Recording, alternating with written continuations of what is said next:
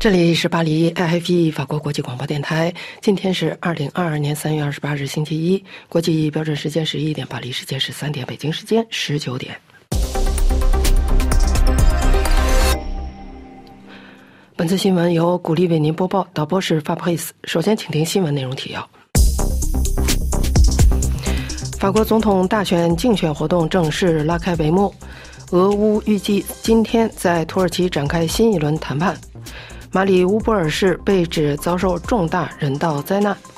法兰克福汇报说，拜登正在破坏统一战线。美国和菲律宾举行大规模年度肩并肩联合军演。塞内加尔总统周末出席该国最长大桥的落成典礼。中国金融机构参与了该项目融资。王毅访问尼泊尔，签署九项协议。该国敦促提供更多捐款而非贷款。上海今天开始封城。美国民主基金会会长访台，蔡英文总统二十九日将与访团会面。中国零零后全球大翻译运动指控中国官媒制作假新闻。金正恩承诺拥有强大的打击能力。下面请听新闻的详细内容。法国总统大选的竞选活动正式拉开帷幕，详情请听艾米的介绍。二零二二法国总统大选的第一轮投票即将于四月十号周日举行，在距离这一天十三天之际，竞选活动正式拉开序幕。这就意味着，从今天开始，所有的媒体都必须给予十二位候选人同等的发言时间，电台和电视台也可以开始播放竞选的广告片。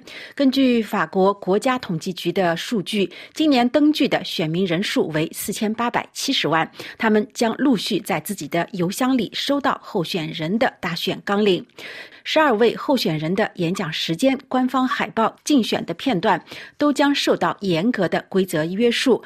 不再有没有经过授权的海报或者是采访，不论意向投票率的高低，每个人在媒体上的发言时间都必须是一样的。但是法新社指出，由于法国总统马克龙目前是欧盟轮值主席，正处在乌克兰危机的风口浪尖之上，所以这一点可能并不容易做到。法新社报道还指出，尽管目前的民调显示出追求连选连任的马克龙依然在民调意向投票中高居首位。达到百分之二十八，远远超过其他候选人，但是一切都还是充满变数。仅次于马克龙的极右翼候选人玛丽莲·勒蓬的意向投票率为百分之十九，激进的右翼领导人法兰西不屈服党的梅朗雄紧随其后。第一轮正式竞选活动将在四月九号，也就是选举前一天的零点结束。《费加罗报》上的另一个民调显示，目前有接近百分之七十七的受访者表示。自己已经决定了第一轮的投票对象。法国总统大选实行两轮投票制。目前的民调显示，不论第二轮中马克龙和哪一位候选人对决，他都将以大幅的比例胜出。以上是艾米的介绍。俄罗斯和乌克兰两个代表团预计在今天周一抵达土耳其进行新一轮会谈，会谈将持续到本周三。周日晚间，乌克兰总统泽连斯基向俄罗斯媒体表示，莫斯科反复要求的乌克兰国家中立的问题正在被深入研究。据路透社报道，被俄军围困和轰炸数个星期的乌克兰东南部城市马里乌波尔的市长周一表示，该市正处于人道灾难的边缘，应该完全撤离。该市长。博伊琴科说：“大约有十六万平民被困在马里乌波尔，没有电。”他补充说：“等二十六辆巴士等待撤离平民时，俄军再次拒绝保证撤离的安全。”他还说：“俄罗斯联邦正在耍弄我们。”乌克兰副总理。维雷切克周一宣布，有情报显示，俄军可能将在撤离路线上进行挑衅，所以今天周一，基辅当局不打算在被俄军围困的城镇开放新的人道走廊。周日晚上，乌克兰外交部在其推特账户上说，马里乌波尔的人道状况是灾难性的，并补充说，俄军正在将这座城市变为碎土。乌克兰总统泽连斯基周日晚上说：“这座城市的所有入口和出口都被封锁了，不可能将食物和药物带入马里乌波尔。他补充说，俄军正在炮击人道援助的车队，并杀害司机。他还说，大约两千名儿童被带到了。俄罗斯，这意味着绑架，因为我们不知道他们的确切位置。有有些孩子和他们的父母在一起，有些孩子则没有父母陪伴陪伴。据马里乌波尔市政厅最新的报告，该市有超过两千名平民被杀害。据乌克兰总统的说法，约有十万人被困在这个亚速海的战略港口中。法国总统周日表示，他将在周一或周二与俄罗斯总统普京通话，以便组织一次转移马里乌波尔市民的行动。自二月二十四日俄罗斯入侵乌克兰以来，马克龙与普京举行了八次对话。马克龙仍然相信与莫斯科的对话是可能的，并相信可以通过非战争手段阻断乌乌俄乌战争。法兰克福汇报批评美国总统拜登正在破坏统一战线，请听法广柏林特约记者丹兰的介绍。就美国总统拜登周六在华沙发表的演讲，德国媒体多表批评和质疑。法兰克福汇报表示，诚然，像普京这样的战犯和屠夫不应该继续统治俄罗斯，但由美国总统这样说出来。他就给了克里姆林宫一份很棒的礼物。拜登本来没有计划要讲这句话，但在演讲结束前，他添了这一句，说：“看在上帝的份上，这个人不能继续掌权。如果他只是个观察家，他说的很对。但他是北约最高指挥官，人们对他说的每一个字就都会仔细掂量。”尽管白宫在总统发表讲话后数分钟就纠正了他的说法，并确保美国不寻求推翻莫斯科政权，但这只是显露了拜登所做的又一件令人难堪的事情而已。拜登曾称自己是失误机，现在他凭一句话就正在破坏统一战线。法兰克福评论报报道说。拜登称普京是屠夫，法国总统马克龙令人惊讶的立即和拜登拉开了距离。世界报也认为，拜登有关普京权力的一句话令人迷惑不解。这是柏林丹兰法国国际广播电台中文部专稿。美国和菲律宾。今天周一开始在吕宋岛周边举行大规模年度肩并肩联合军演，请听罗拉的介绍。美国和菲律宾从今天开始在菲律宾的吕宋岛举行为期十二天的大规模联合军事演习。美国和菲律宾有长期的军事联盟关系，本次军演聚焦南海有争议海域。菲律宾武装部队总参谋长森迪诺今天宣布，肩并肩联合军事演习开始，这证明了两国之间联盟的深化。美国海军第三部队巴杰荣少将说：“两国武装部队之间的友谊和信任将使他们能够在军事行动中共同取得成功。本次联合军演包括两栖作战、实弹训练，并侧重海上安全、反恐、人道主义救助和救灾。菲律宾与美国通常每年都举行联合军演，但受到新冠疫情影响，2020年度的联合军演被取消，2021年的联合军。演规模则大大缩减，而今年年度的联合军演规模大增。这是自2016年亲中国的菲律宾总统杜特尔特上台以来，在其任期内最后的一次联合军演。他曾经威胁要结束与美国的长期军事同盟关系，但受到菲律宾舆论反对和军方担忧中国在该海域扩充势力范围影响的压力。二零一六年，海牙国际法庭作出裁决，指出。中国在该海域不享有历史性权利。尽管如此，北京依旧在一些有争议的岛屿上建立了人工岛，并部署了军事设施。另外，在2021年3月，菲律宾发现有两百多艘中国船只聚集在菲律宾海域，让马尼拉和北京在南海问题上的紧张局势再度升级。以上是罗拉的介绍。塞内加尔总统在周末出席了该国最长大桥的落成典礼。中国金融机构参与了这一工程的融资，请听尼古拉的介绍。据本台 AFP 法文网报道，塞内加尔总统萨勒在刚刚过去的周末亲自出席了该国最长大桥方九尼大桥的落成仪式。本台 AFP 通信员比拉姆周日发自达喀尔的消息说，这座1.6公里长的收费大桥投资近400亿非洲法郎，相当于6700万美元。这座新桥如今已被定名为纳尔逊曼德拉大桥。本台 AFP 法文网指出，塞内加尔曼德拉大桥的落成将有利于达卡尔与邻国冈比亚首都班朱尔之间的交往。塞内加尔旅游业协会会长对此表示欢喜。当地民众在接受媒体采访时也表示，对这座新桥的落成感到高兴，但一些使用者认为。收费定位过高，希望能够下调过桥费。据西非国家公路管理机构的信息，中国进出口银行参与了这座原定在二零二一年内完工的新桥的融资。以上是尼古拉的介绍。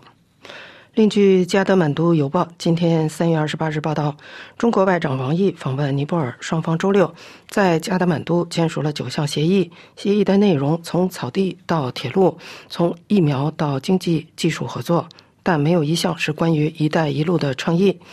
据尼泊尔官员们说，还需要需要更多的谈判。尼泊尔总理德巴二十六日与王毅会面时表示，希望中国提供更多的赠款，而不是贷款。面对奥密克戎变异病毒的袭击，拥有两千五百万人口的上海，从今天三月二十八日起开始封城。详情请听安德烈的介绍。当局称，分批封控，先浦东，后浦南，最后浦西。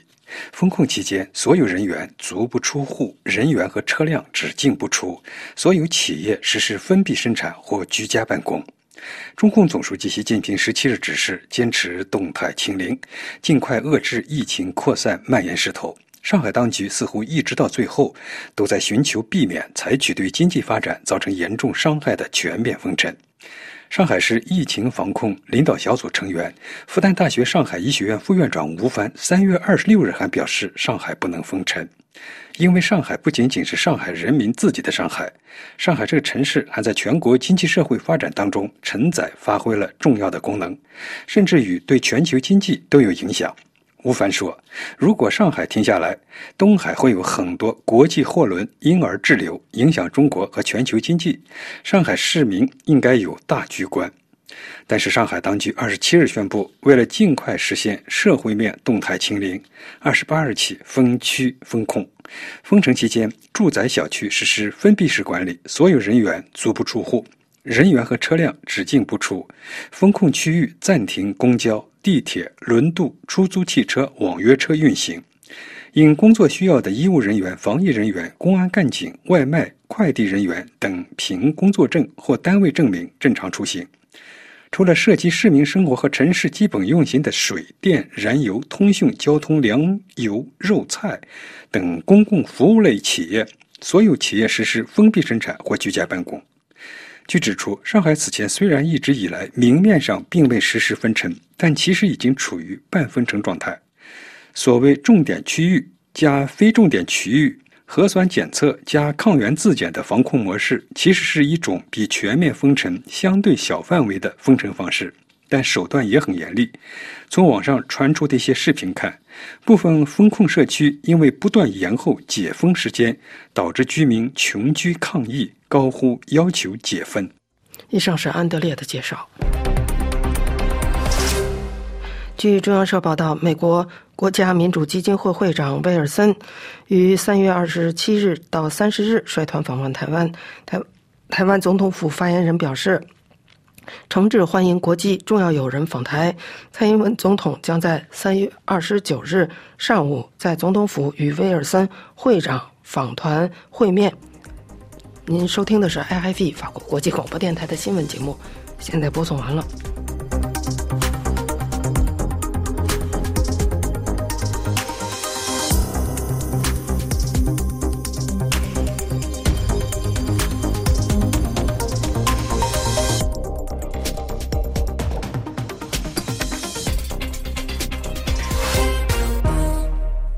这里是巴黎 IFE 法国国际广播电台，请听艾米的要闻解说。听众朋友好，俄罗斯入侵乌克兰的战事进入第三十二天，乌克兰方面正在顽强的抵抗，但是人道危机十分的严重。在经过几轮没有重大进展的谈判之后，乌俄双方都表示，二十八号开始将在土耳其的首都伊斯坦布尔举行新一轮的和平谈判，预计到三十号结束。北约的成员国土耳其在这次俄乌谈判斡旋中扮演着重要的角色。总统埃尔多安周日与俄罗斯。的总统普京还在电话中商讨了乌克兰最新情势的演变。根据土耳其的总统府，两人谈到乌克兰的战争最新的情势和谈判的进程。埃尔多安告诉普京，俄乌必须尽快的达成停火，实践和平，并且改善人道条件。埃尔多安还在二十四号表示，他会建议普京要做一位和平的缔造者，从乌克兰战争中有尊严的退场。对于谈判的内容，埃尔。多安曾经指出，俄乌的停火协议共有六项条款，双方似乎已经针对其中的四项达成了谅解，包括乌克兰宣布中立，并且声明不加入北约组织；乌克兰的非军事化和相互安全的保障；乌克兰的去纳粹化。以及取消使用俄语的限制，而乌克兰的外长库列巴二十五号澄清，在关键的问题上，乌方和俄方并没有达成任何共识。谈判者手中的筹码自然还是战场上的局面。俄罗斯的国防部二十五号曾宣布，现在莫斯科应该将控制顿巴斯设为其主要的目标。分析认为，俄军在乌克兰的行动陷入停滞之后，策略上已经出现巨大的变化。莫斯科正在。缩减其野心，专注支持分裂派在乌东的占领。乌克兰最高军事情报官表示，俄国已经将用兵的重点改在南部和东部，很可能想沿着南北向的第聂伯河，将乌克兰从中间裂解，让基辅失去整片乌东地区。西方研判，目前俄军的重点是巩固到手的重要据点，放缓全国的攻势。但是，乌克兰东南部的关键城市马利波。波沦陷在即，俄罗斯的战略目标可能是要将乌克兰一分为二。乌克兰的国防部情报总局的局长布达诺夫也认为，事实上，俄罗斯就是企图要把南北韩的局面复制到乌克兰身上。他还说，乌克兰很快会在俄罗斯占领的区域内发动游击战。但是，也有军事专家分析指出，尽管不乏有各地成功伏击并且阻滞俄军的行动，但是乌克兰的部队。始终没有办法拿出任何有效的办法来收复失地和扭转战局。另外，根据美国智库的研判。克里姆林宫很可能修正早先快速降服乌克兰的方针，但是因为不可能收回对乌克兰的所谓去军事化、去纳粹化，要基辅放弃克里米亚等领土，确保乌克兰永久的中立地位，不加入北约等战略目标，所以这场战事很可能演变成持久战。另外，也有军事分析认为，俄罗斯的目标逐渐的清晰，也就是要占据乌东地区，消灭。乌军主力达成所谓的去军事化、去纳粹化，建立从第聂伯河东岸到俄乌边境的缓冲区，对基辅则保持兵临城下的压力，制约乌克兰的反俄气焰。所以战争可能会演变成局部的长期化。分析认为，俄罗斯发动入侵乌克兰的战争，本质还是在俄罗斯和北约之间建立一个缓冲区。但是如果他们全境的占领乌克兰，还是等于要直接面对北约，而且乌克兰西部的人民反俄情绪高涨，所以俄罗斯仍然会尽量避免陷入阿富汗式的泥淖。乌克兰的总统泽连斯基在周日播出的一个专访中表示，乌克兰准备好就乌俄停火协议中的中立国条款进行讨论，但是必须有第三国的保障，而且相关条款必须要经过全国。公投同意才能执行。在长达九十分钟的视讯访问中，泽连斯基全程用俄语告诉多家俄罗斯的独立媒体，他可以理解谈判项目中的这一点，他们正在进行讨论，仔细研究这个问题。另一方面，俄罗斯的国家资讯科技通讯以及大众传媒监察机构已经严正警告。俄罗斯国内的媒体一律不得报道泽连斯基的访问内容。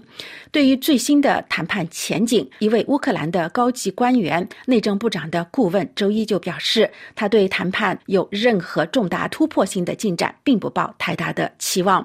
与此同时，基辅方面周一还表示，在俄罗斯和乌克兰谈判即将举行之际，由于担心俄罗斯可能会在人道走廊的路线上进行挑衅，出于对平民安全的考虑，今天不会开放人道走廊。以上要闻解说由艾米编播，感谢收听。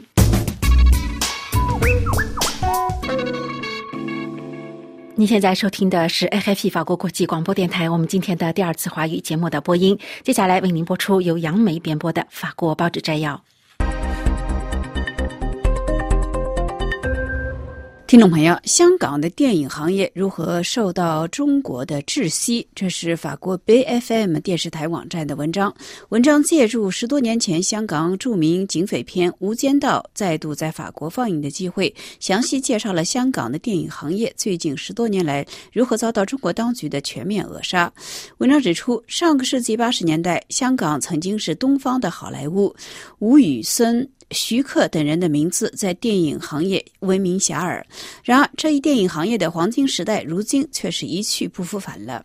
文章引述法国研究香港电影的专家、电影记者阿赫努·兰努克的话指出：自从2021年6月香港成立电影审查小组之后，所有被认为威胁国家安全的影片都会被禁止，这其中包括所有批评中国政府、批评中国共产党以及同中国官方的历史版本稍有。出入的影片，在香港播放被禁止的影片会被判处三年监禁以及十万欧元的罚款。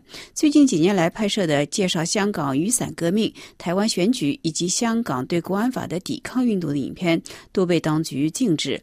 不过，《无间道》的导演之一刘伟强则表示，全世界多个国家都设有审查电影的机构，关键还在于如何审查。不过，许多香港影业界人士私下都感叹，香港的电影行业是。名存实亡，对一位电影从业人员来说，说出上述话语，心情是十分沉重的。他们今天最大的担忧就是自己是不是已经成为违法分子。当然，也有电影从业者能够与时俱进。导演徐克最近几年来成功的在中国大陆拍摄影片，他执导的有关中国古代法官狄仁杰的侦探片在大陆广受欢迎。有评论认为，仔细品味能够从影片中体会到对当今中国社会的批评。但是，更多的香港导演都移民到海外。接下来，我们来浏览一下周一法国各大报纸的头版头条。乌克兰战争以及法国总统选举依然是周一法国各大早报的聚焦点。《费加罗报》特派乌克兰记者详细介绍了被俄罗斯军队轰炸了将近一个月的乌克兰第二大城市哈尔科夫的情况。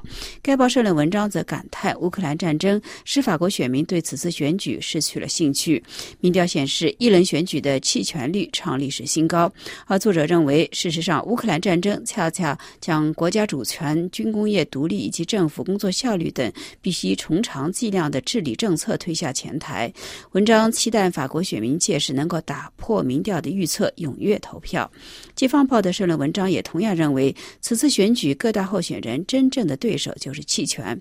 作者认为，造成此一现象的主要原因是从一开始民调结果就是2022年的选举或将是2017年选举的翻版，最终的。的决战将在马克龙以及右翼候选人玛丽娜·勒彭之间进行。一轮选举是否会爆出冷门，是此次选举的一大看点。关键还在于选民是否将前往投票站投票。天主教的十字架报聚焦法国总统选举八大候选人在移民问题上的竞选纲领。该报社论文章认为，必须对乌克兰的武器援助措施展开公开的讨论。作者对乌克兰总统牵头领导的抵抗俄罗斯的战争表示钦佩。也对各国援助乌克兰的政策表示支持。不过，作者也认为，这并不意味着必须无止境的、无条件的向乌克兰运输武器。担心乌克兰战争将在欧洲乃至世界激发军备竞赛。阿富汗、以利比亚的经验显示，今天大量运输的援助武器，今后很可能会落入一些邪恶组织的手中。而且，无论是什么样的武器，他们最终的受害者依然是平民，尤其是儿童。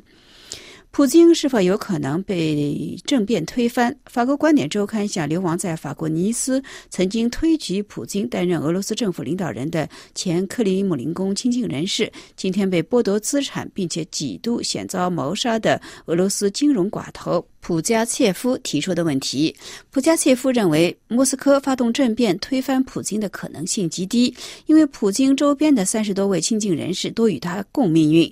虽然他们因乌克兰战争而受到制裁，心存不满，但是他们十分清楚，他们与普京同患难。那么，普京是否已经不再是当年的普京？是否有精神上的问题？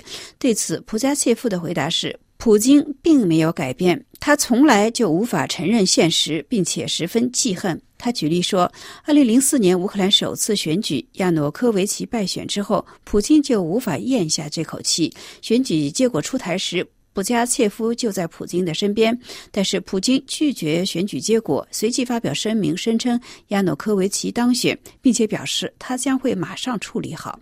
二零一四年乌克兰广场革命将亚努科维奇再度推翻，对普京来说，这是对他个人的冒犯。所以，乌克兰战争带有许多非理性的因素，普京拒绝面对现实，而他周边又无人敢于将战争的真相告诉普京，所以这场战争很可能会继续延续。那么，普京是否将无限期的继续当政？对此，普加切夫的回答是：二零二四年的总统选举或将是莫斯科精英联合取代普京的一次机会。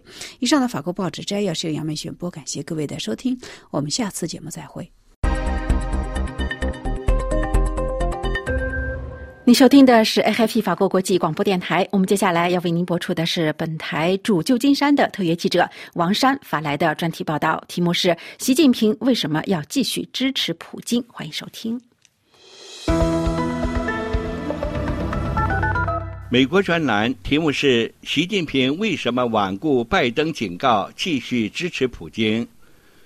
俄国入侵乌克兰战争打响，美国总统拜登两次向中国国家主席习近平发出警告，要求他停止对普京的支持，否则将面临严重后果。习近平当然不是聋子，他听见了拜登的警告，却置若罔闻。据网络上传来消息，在拜登对习近平发出警告后。北京机场满载援助俄罗斯物资的飞机仍然频密起飞，满洲里火车站满载援俄物资的列车仍然频密开出。路透社报道说，俄罗斯三月原油出口更多的流向了中国。习近平为什么罔顾拜登的警告，继续支持普京呢？不少评论人士认为，这不是因为习近平愚蠢。习近平是世界上第一个知道普京将入侵乌克兰的国家领导人。他在二月四日北京冬奥会开幕当天与到访的普京签订联合声明，便明确表达支持普京入侵乌克兰。不然，在联合声明中不会出现两国合作没有禁区、没有上限这样的表述。也不会立即向俄罗斯赠送高达千亿美元的石油、天然气和农产品订单。习近平与普京乘上了入侵乌克兰的同一辆战车，没有迹象表明习近平想下车或者让这辆战车停下来。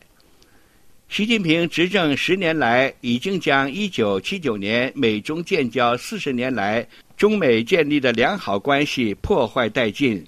中国现在除了几个离心离德的社会主义小兄弟和用“一带一路”债务拴住的第三世界穷兄弟之外，举目四顾，俄罗斯是他唯一有分量的朋友。虽然这个朋友百多年来侵占中华领土、杀害中华同胞，但是与倡导民主、自由、人权的美欧国家相比，不会对中共专制政权造成威胁。中国著名学者吴强指出，中国的国内政治会面临受到普京失败所产生连锁性不可测的反应。中国对乌克兰战争的态度跟立场已经转变为保卫普京政权就是保卫中国政权自己。一旦普京在乌克兰战败，北约东进无可阻挡，一直到中国的边境线。那对习近平和中共专制政权来讲，才是末顶之灾。拜登警告习近平，如果支持普京，将付出沉重代价。相信习近平想不出这代价是什么。拜登发出警告的同时，又向习近平保证，美国不寻求与中国打新冷战，不寻求改变中国体制，不寻求通过强化同盟关系反对中国，不支持台独，无意与中国发生冲突。接着，美国就宣布对中国三百五十二种商品豁免关税期限延长。丝毫看不出警告的意味，而是在寻求与中国加强友好关系。俄国入侵乌克兰的战争是普京与泽连斯基之战，也是拜登和北约与习近平之战。任何警告阻止不了普京发动战争，拜登对习近平的警告也阻止不了习近平支持普京。美国国家广播公司分析说。俄罗斯入侵乌克兰，使得拜登在国际舞台上展现美国全球领袖的地位。但同时，美国现在面临国内外舆论越来越多呼声，要求拿出更多行动协助乌克兰，并贺阻俄罗斯赢得或结束这场战争。拜登需要的是对普京采取行动，而不是对习近平发出空洞苍白的警告。FI 法国国际广播电台，我们在巴黎为您播音，欢迎您继续收听我们今天的第二次华语节目的播音。接下来为您安排的是由安德烈主持的专栏节目，题目是“俄罗斯人是不是想知道乌克兰发生了什么事呢？”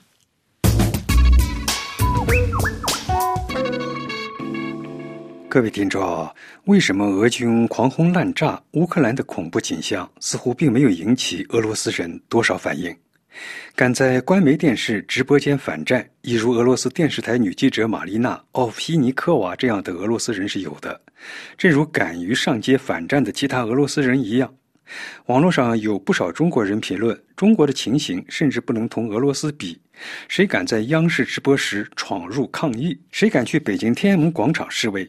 但是普通俄罗斯人是如何了解这场冲突的？俄国人能像我们一样，在这个信息随手可得的世界获得信息吗？俄罗斯母亲能从俄罗斯电视看到乌克兰城市建筑被轰炸的千疮百孔、玻璃四飞、满身血迹的女人们？带着孩子惶恐藏身的画面吗？这是所有在俄罗斯报道的外国记者都想提出的问题。法国《世界报》记者现场的观察令人吃惊。乌克兰战争爆发以来，民间组织、友人、亲戚都在试图帮助俄罗斯人了解真相，打电话、寄电子短信，还有欧洲媒体的俄语短波，令人想起苏联时代。当时，每个字、每个自由的见证，进入或者出自苏联。都被视为是一场胜利。后来自己也陷入大俄罗斯情节的索尔仁尼琴，彼时宁愿相信，拒绝谎言就足以推翻历史，至少可以拯救俄罗斯的灵魂。如何获得信息？这个老问题在普京统治的俄罗斯仍然存在。莫斯科当局堵塞了所有外国社交网络，关闭了仅存的几家坚持独立报道的独立媒体。在莫斯科或外省，恐惧甚至偏执随处可以感觉。俄罗斯还没有封锁到天衣无缝的地步。最好的问题就是去问俄国人，到底想要知道乌克兰发生了什么。信息严控，但还是有些窗口。至少 d e l e g a m 还开着几个频道，跳墙的办法也有的是。VPN 呢，还在偷偷的运行。但是，一个可悲的观察是，众多的俄国人并不想知道乌克兰发生了什么。即使没有多少人真相信普京的特别军事行动，但也不愿意了解究竟发生了什么。当局精心编制的所谓“永恒的俄国”正遭着挑衅的叙事，成了最容易的解释。对许多俄国人视而不见是一种选择，或者是一种维持余生的方式。你在莫斯科大街上一日内可以听到十几次，甚至上百次这种说法。无论如何，太可怕了。无论如何，人们永远也不可能知道真相。我们无可奈何，这不是我们所能决定的。一个年轻姑娘担心影响自己的快乐情绪，主动擦去了手机收到的新闻。一位母亲给即将离开俄罗斯的儿子重复着：“不，一切都会好的。”俄罗斯人对西方的制裁谈论的很多，但从来不提引发制裁的原因。纽约时报曾有一篇长文报道一些乌克兰人给俄罗斯亲人打电话，或者寄去自己逃难的照片，描述自己的恐惧。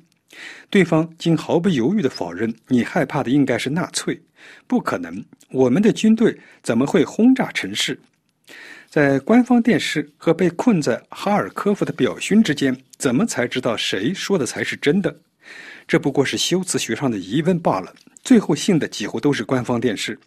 二零一四年，俄罗斯官方电视甚至从很大程度上引发了顿巴斯冲突，故意挑起当地居民的恐惧神经和种种幻觉。该信谁成了一面很实用的安全评分。俄罗斯宣传机构多年来不遗余力让真相本身失信。俄罗斯电视全力以赴把严肃的辩论转换成喜剧，把最严肃的话题淹没在所谓替代性真相中。俄罗斯电视同样在人们大脑中制造了持续的紧张状态。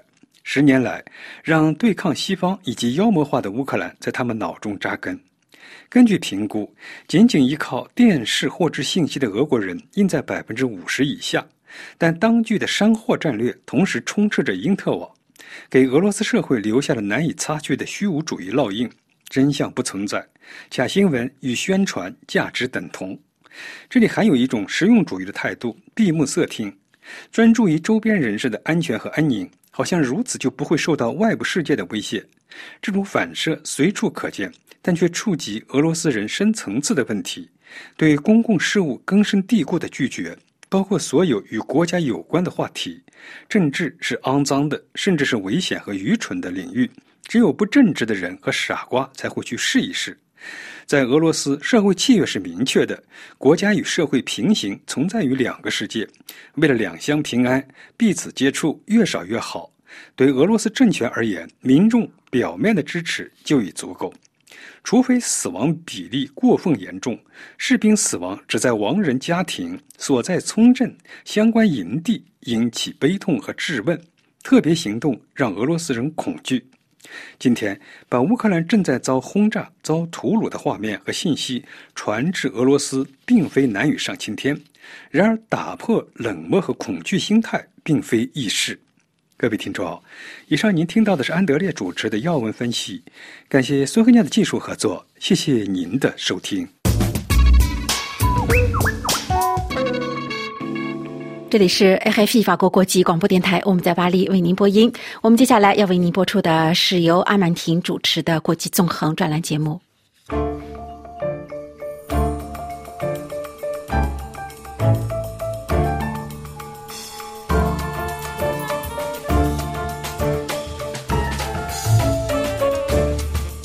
各位听众，在乌克兰战争爆发之后。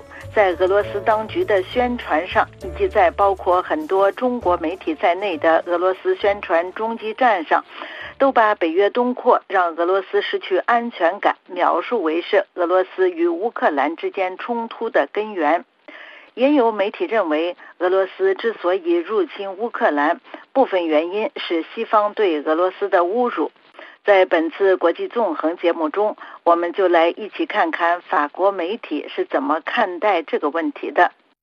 在法国《费加罗报》上，该报记者伊莎贝尔·拉塞尔三月二十四号发表在《费加罗报》上的文章指出，在二零零八年的布加勒斯特峰会期间，在德国和法国投下否决票后。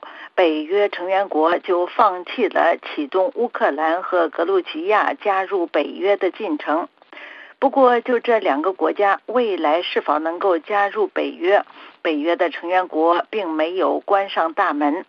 至于俄罗斯2014年对乌克兰的攻击，则是回应基辅当局希望与欧盟建立结盟协议。自从共产主义垮台之后，北约一直难以让自己有所创新。和这个状态的北约相比，普京更担心的是正在动摇前苏联加盟共和国的颜色革命。普京更担心的还有自由和民主价值观在俄罗斯势力范围内的传播。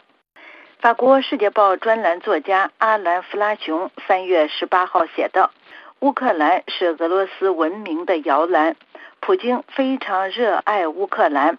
普京是如此的热爱乌克兰，以至于他干脆就派军队去征服它。可是乌克兰人没有拿鲜花来迎接俄罗斯军队，普京就让乌克兰人付出代价，让乌克兰的城市变得满目苍痍，让成群的乌克兰人变成难民，让死伤者和孤儿成千上万。为什么普京要这么做呢？普京要达到什么目的呢？弗拉雄表示，要理解普京发动的战争。关键的核心是要了解普京这个人物。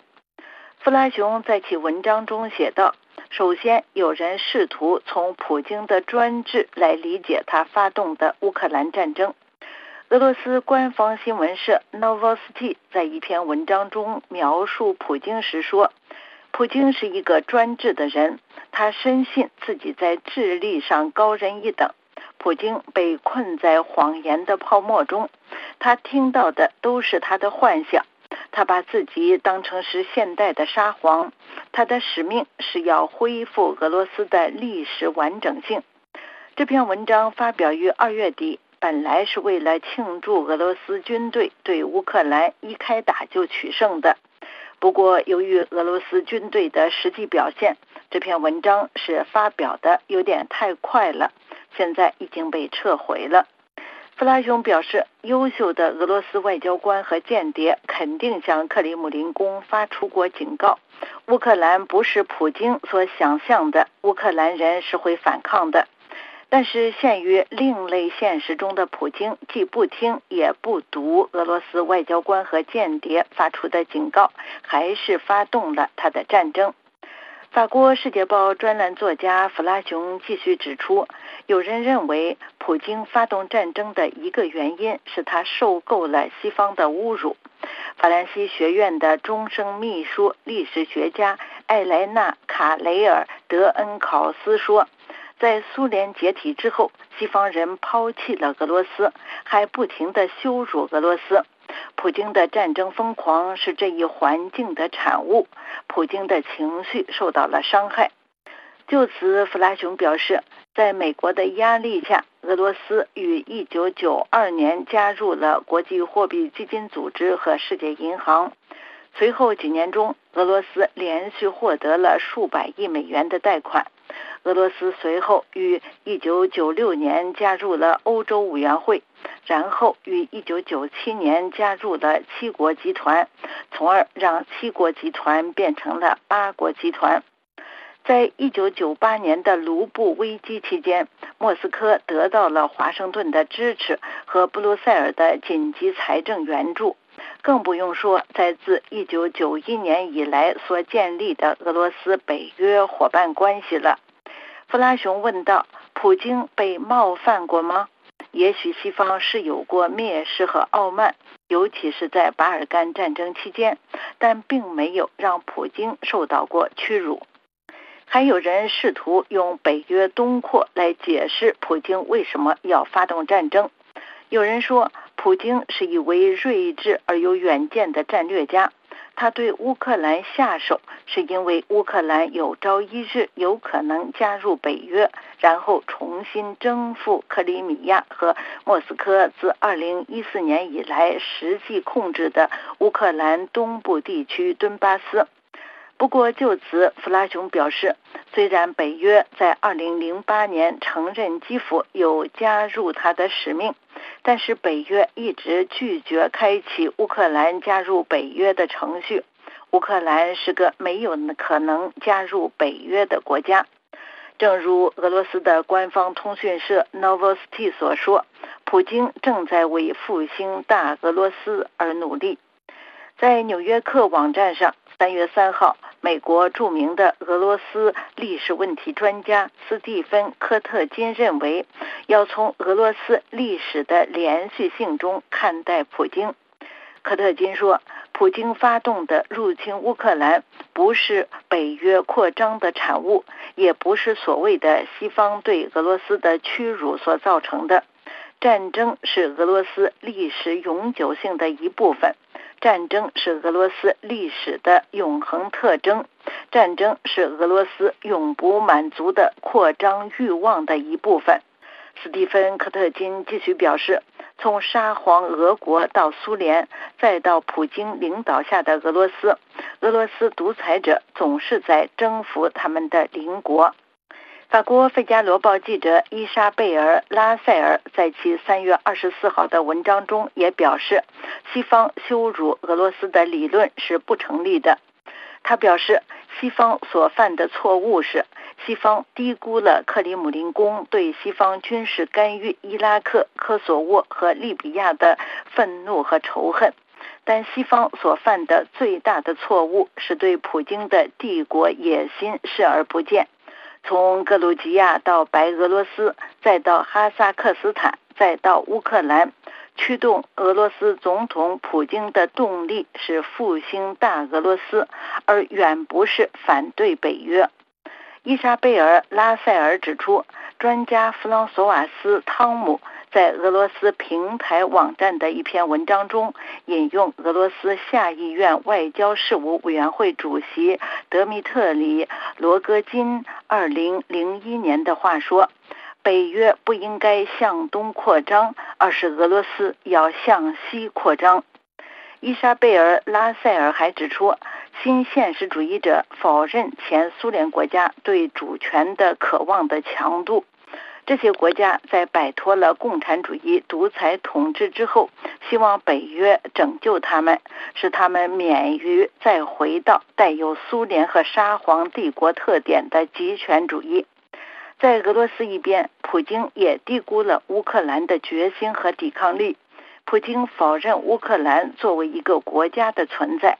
他声称乌克兰人民和俄罗斯人民是一体的，可是自苏联解体以来，乌克兰于2004年和2014年发动两次起义，以选择自由和民主。即使没有北约的帮助，乌克兰在政治上也与俄罗斯越来越远了。伊莎贝尔·拉塞尔强调。是俄罗斯没有能够在冷战后的欧洲找到自己的位置。俄罗斯继续维持以镇压为基础的日益专制的政治模式，并将民主模式指定为是要打击的敌人。事实上，是俄罗斯在威胁着邻国，而不是俄罗斯的邻国在威胁着俄罗斯。虽然俄罗斯是地球上最大的国家，并且可能是最富有的国家之一，但是俄罗斯这个国家却有着永不满足的和神秘的扩张意愿。各位听众，以上是国际纵横专题节目，谈普京侵略乌克兰不是因为北约扩张，也不是因为俄罗斯遭遇了侮辱。本次节目由阿曼婷编播，感谢收听。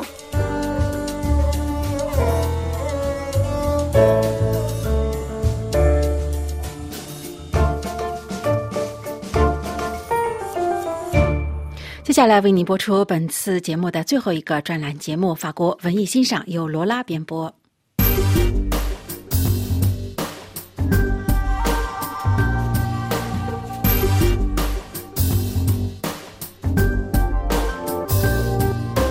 各位听众，阿尔伯特·凯恩曾是一位法国银行家、犹太人、慈善家、和平主义者和幻想家。从1909年开始，他派遣大量的摄影师，几乎走遍世界各个角落，拍摄人物、风景、古迹等题材的彩色照片，执行他建立地球档案的设想。现在，卡恩在巴黎故居博物馆经过五年的翻修后，从四月二日开始对外重新开放。四公顷的花园和众多的摄影作品收藏，展示了卡恩曾经期望人们加强相互了解而避免战争的理念，在俄罗斯入侵乌克兰战争持续的当下富有启示。卡恩一八六零年出生在法德交界的下莱恩河地区一个贫困的家庭。父亲做贩卖牲畜的买卖，在他十岁的时候，疼爱他的母亲积劳成疾去世。卡恩十六岁那年，他来到巴黎，凭借过人的聪明、天资和勤奋的工作，卡恩成为一名优秀的银行职员。二十年后，卡恩已经是欧洲数一数二的富豪。但是物质上的满足带给卡恩的是精神上极度的空虚。一九零七年，一个偶然的机会，卡恩接触到彩色摄影技术，就是卢米尔兄弟发明的三色法彩色摄影。这深深地吸引了卡恩，为他构想极其宏大的计划提供了技术支持。他要建设一个彩色的地球档案。他雇佣多位摄影师前往世界各国拍摄当地的风土人情。卡恩希望能用这一个巨大的摄影项目来促进人们的相互了解，让世界和平。他的这个灵感来自于哲学家和诺贝尔奖的得主伯格森，就是各国人对世界文化的认识能使人们和平相处，就是相知相识，特别是进一步的相互尊重，便不会发生战争。受雇于卡恩的摄影师们使用的是当时最先进的彩色摄影技术。他们去世界各地捕捉当地的面貌、风土人情、生活场景，还有当地人的典型服装、街景、著名的古迹、纪念碑等。卡恩和他的司机曾在1909年的一月来到中国。当时慈禧太后刚刚去世，溥仪登基。卡恩游历了北京、山东、内蒙古等地，拍摄了街景、集市、车马和各式的轿子、仪仗和送葬等照片。这也成为了解中国清朝宝贵的历史资料，属于记录中国最早的一批彩色照片。1908年到1931年间。卡恩和他的摄影师们共拍摄、收集了大约七万两千张彩色照片，他们的足迹遍布世界各大洲，跨越五十多个国家，记录了各地不同的风貌人情，属于世界摄影史上的罕见。但是在一九二九年，蔓延全球的经济大萧条让卡恩破产，他支撑两年才被迫停止了地球档案的拍摄计划。一九四零年，身无分文的卡恩孤独终老。他未婚，也无子女，唯一留在他身边的是庞大的彩色影像。不幸的是，这些玻璃制版的摄影作品渐渐被人淡忘，被长期封存。直到2008年，一个偶然的机会让卡恩拍摄和收藏的许多珍贵的照片重见天日。他人文远见理念和照片的价值被重新发现，赢得了更多的尊重和欣赏。卡恩的照片和电影作品现在都收藏于巴黎用卡恩命名的故居博物馆中。该博物馆从四月二日重新对公众开放，举行题为“通过照片看到卡恩的好奇”，讲述卡恩从一九零八年到一九零九年的环球旅行。他的部分收藏品通过历史、摄影、电影、地理、民族等角度分类展出。各位听众，今天的专题节目由罗拉编辑播报，跟大家介绍一百多年前的世界是什么样。慈善家卡恩的照片告诉你。感谢各位的收听，也感谢法广技术人员的合作。我们在下次节目中再会。f 法国国际广播电台，我们下面再次回顾本次新闻的内容提要。法国总统大选的竞选活动今天正式拉开帷幕。俄罗斯和乌克兰预计在今天展开的新一轮的谈判推迟到从周二开始举行。马里乌尔波市被指出现了重大的人道灾难。美国和菲律宾今天开始举行大规模的年度联合军事演习。国塞内加尔总统周末出席该国最大桥的落成典礼，中国金融机构被指参与了该项目的融资。中国外长王毅访问尼泊尔，签署九项协议。尼泊尔敦促中国提供更多的捐款，而不是贷款。上海今天开始封城，应对新冠疫情爆发。美国民主基金会长访问台湾，蔡英文总统二十九号与这个团队举行会谈。中国零零后的全球大翻译运动被指是。抹黑中国，朝鲜领导人金正恩承诺拥有更大的打击能力。听众朋友，法国国际广播电台今天的第二次华语节目的播音即将结束，感谢您的收听，感谢法普利斯的技术合作。我们在节目的最后为您还是安排了法语教学节目，今天播出的是巴赫雷夫巴黑系列的第二集，欢迎收听，我们下次节目再会。Parlez-vous Paris? Parlez-vous Paris? Parlez-vous Paris? Bonjour, je m'appelle uh, David Angelo, j'ai 34 ans, je suis originaire du Soudan, qui est le Sud-Soudan maintenant. Je suis prof d'anglais et musicien. Bon, en fait, quand je suis arrivé à Paris, c'était difficile de me repérer parce que euh, Paris, c'est euh, c'est une ville qui est euh, circulaire comme un escargot. Je suis habitué plutôt à des villes euh, rectilignes. euh, donc, euh, comment on se repère C'est quoi les axes principaux à Paris 我与南苏丹英语教师 David 此刻在巴黎埃菲尔铁塔的二楼平台上。对于习惯城市街道直线布局的人，在巴黎迷路是经常发生的事儿。 身边的游客们正在给他们眼前的景观确定方位。Ah, là, je connais pas du tout Paris, moi, alors euh, justement, je découvre. Là, on va dire les Invalides, les Sacré-Cœur, Grand Palais. 站在这里，整个巴黎尽收眼底。往北能看到圣心教堂 Le Sacré-Cœur，正下方是荣军院 Les Invalides，还有拿破仑墓。Monsieur Labordette 精通艺术史，听听他是怎么说的。Donc là-bas, c'est le Grand Palais. Voilà, la, la verrière très grande, c'est le Grand Palais.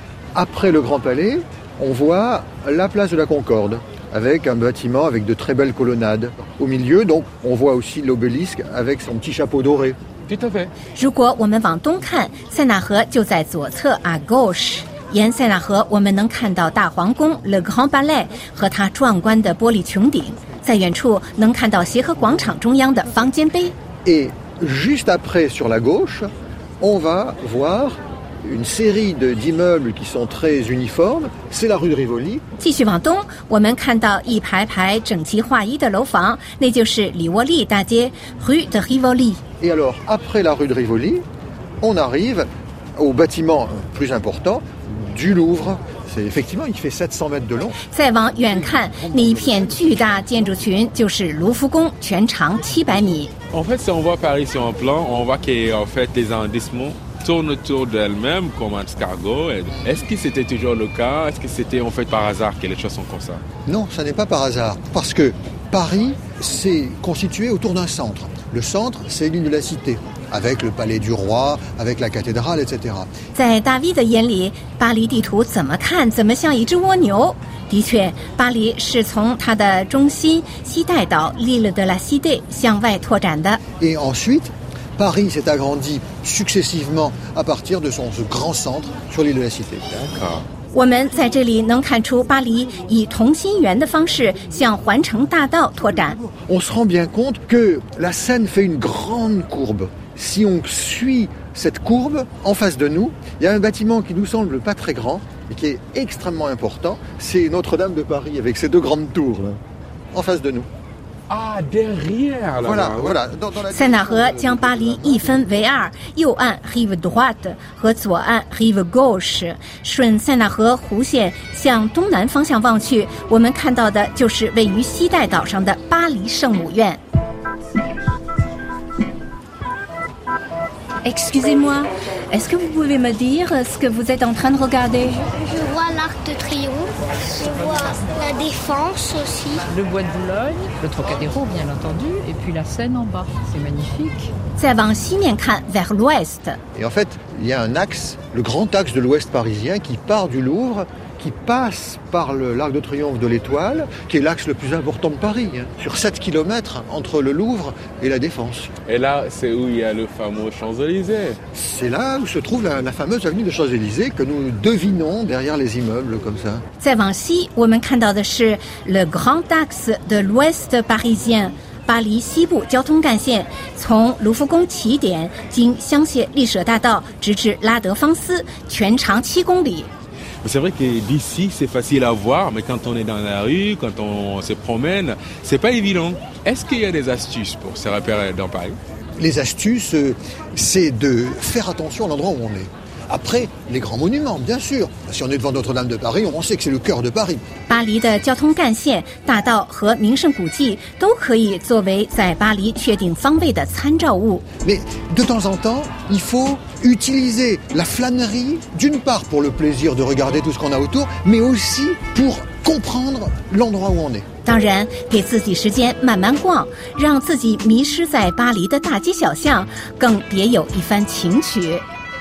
Je pense que c'est ce qu'il me faut pour euh, recommencer à faire le tourisme dans Paris. Merci beaucoup, Monsieur Labrodette. Merci beaucoup et bonne promenade à Paris. Merci beaucoup. 好吧，但愿这些信息对您能有帮助。不过，正如向导所说，了解巴黎的最佳方案就是让自己迷失在巴黎的大街小巷。